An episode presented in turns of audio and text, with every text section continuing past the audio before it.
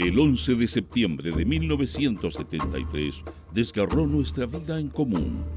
En torno a esa fecha, dibujamos un radio de 50 días, antes y después. Para encontrar pistas de futuro, buscamos fragmentos de tiempo y los reunimos en el presente. Este es Proyecto 50.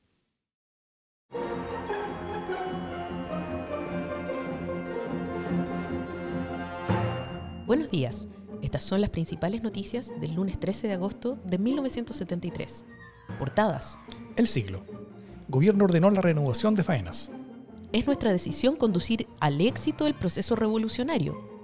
Zarpó barco de la RDA con 3.000 toneladas de ayuda para Chile. Falleció campesino víctima del atentado fascista de Curicó. El Mercurio. Colo Colo partió a Europa. Violenta represión policial contra mujeres. Interventores militares en todo el país. Noticias interiores. El siglo. Es positivo el nuevo gabinete del presidente. Provocación frente a la moneda. Los trabajadores en Plan Económico 1974. El Mercurio. Llamado a deliberar en Fuerzas Armadas, formula el MIR. Ratificaron infiltración extremista en base naval. Noticia destacada. El siglo. Provocación frente a la moneda. Una descarada y cobarde provocación lanzando como mascarón a mujeres del barrio alto montaron elementos fascistas en la mañana de ayer en la Plaza de la Constitución frente a la moneda. Desde tempranas horas, las radios Agricultura y Balmaceda comenzaron a hacer llamados a las mujeres a que se concentraran en la plaza aludida para realizar una manifestación de apoyo a los camioneros de Vilarín. El Mercurio. Interventores militares designará el gobierno para huelga de transportistas. El gremio prosigue la huelga.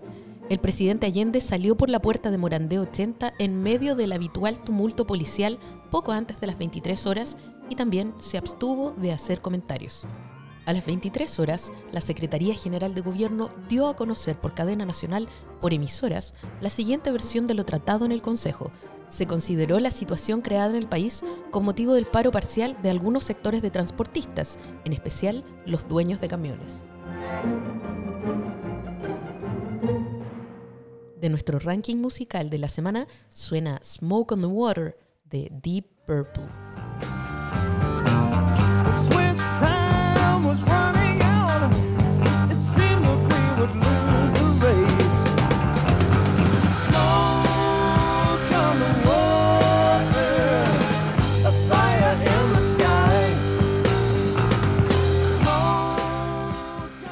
Mientras los diarios publicaban las noticias que acabas de escuchar, en Chile ocurrían otras cosas que no estuvieron en titulares y que solo conoceríamos por documentos, libros y testimonios años más tarde. Múltiple atentado dinamitero contra torres de alta tensión que conectan la planta hidroeléctrica Rapel con la central Cerro Navia de Santiago. Durante media hora quedan sin energía eléctrica la capital y las provincias de Santiago, Valparaíso, O'Higgins, Aconcagua y Coquimbo. En el discurso que pronunciaba Allende a todo el país por radio y televisión en momentos en que se produce el corte de energía, anunciaba, estamos al borde de una guerra civil y hay que impedirla. El presidente está consciente que este corte de energía puede ser un hecho técnicamente explicable o un atentado más de los fascistas. Faltan 29 días para el golpe de Estado. Solo me cabe decirle a los trabajadores, yo no voy a renunciar. Se mantiene la presidencia federal del país. De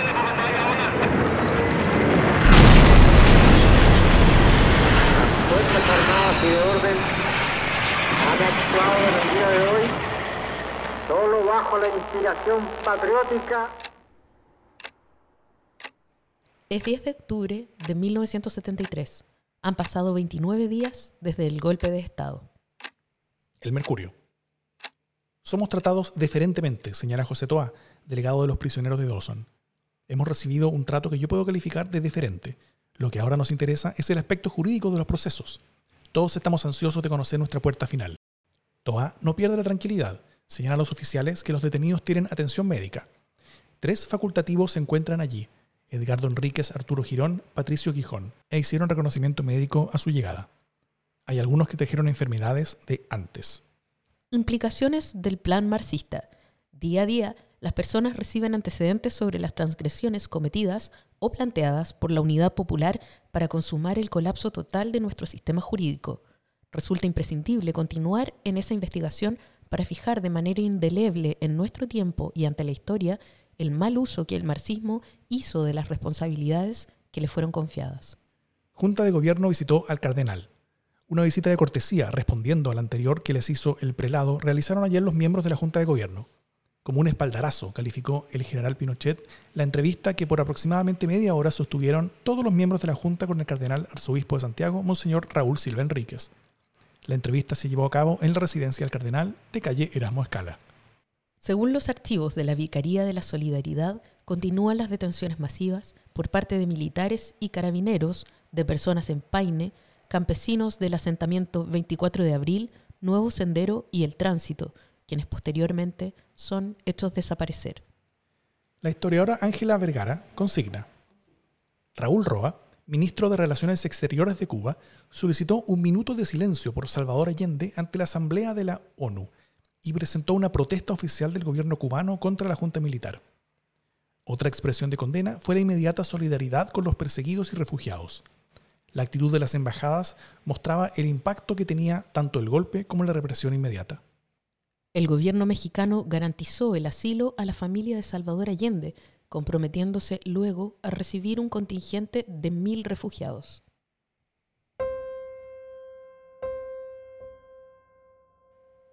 En este día sabemos que fueron asesinados Juan Palma Arevalo, 29 años, empleado ECA sin militancia en Carahue.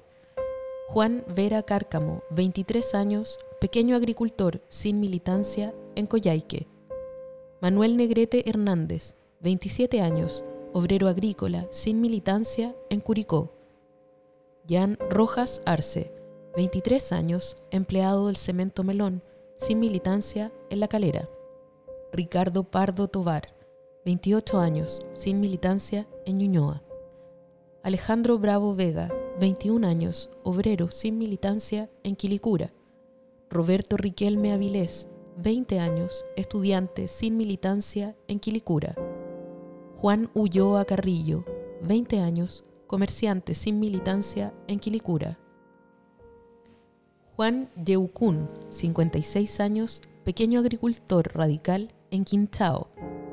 Nelson Torres González, sin militancia en Renca. José Alegría Higuera, 22 años, obrero sin militancia en Santiago.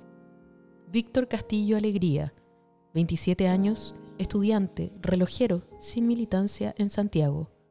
Juan Gallardo Núñez, 19 años, cargador de la Vega Central, sin militancia en Santiago. Pedro Opaso Parra, 39 años, comerciante, sin militancia en Santiago. Juan Espinosa Valenzuela, 27 años, obrero agrícola sin militancia en Temuco. Héctor Arellano Pinochet, 19 años, sin militancia en Valparaíso. También este día fueron detenidos Lorenzo Calfil Huitamán, 50 años, comerciante comunista en Ñuñoa. Salvador Álamos Rubilar, 45 años, comerciante maderero socialista en Panguipulli. José Borges Levicán, 42 años, obrero maderero del complejo Panguipulli, sin militancia en Panguipulli. Daniel Castro López, 68 años, comerciante y corresponsal socialista en Panguipulli. Carlos Cayumán Cayumán, 31 años, obrero maderero del complejo Panguipulli, MIR, en Panguipulli. Mauricio Curiñán Correyes, 38 años, carpintero, socialista, en Panguipulli. Carlos Figueroa Zapata, 47 años, obrero maderero del complejo Panguipulli, socialista, en Panguipulli. Isaías Fuentealba Calderón, 29 años, jefe de área del complejo maderero Panguipulli, MIR, en Panguipulli. Sergio Paillamilla Treulén, 28 años, obrero maderero sin militancia en Panguipulli. Modesto Reinante Raipán, 18 años, obrero maderero MIR en Panguipulli. Ernesto Raipán, 29 años, obrero maderero MIR en Panguipulli. Alberto Reinante Raipán, 41 años, obrero maderero MIR en Panguipulli. Luis Rivera Catricheo, 52 años, obrero maderero, sin militancia en Panguipulli. Eliseo Tracanao Pincheira, 16 años, obrero maderero vinculado con el MIR en Panguipulli. Alejandro Tracanao Pincheira, 22 años, obrero maderero vinculado con el MIR en Panguipulli. Miguel Tracanao Pincheira, 25 años, obrero maderero vinculado con el MIR en Panguipulli.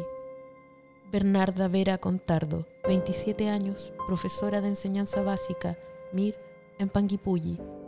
Francisco Miranda, 22 años, sin militancia, en Renca. Todos fueron hechos desaparecer. A pesar de los esfuerzos de familiares y organizaciones, la mayoría de ellos siguen desaparecidos.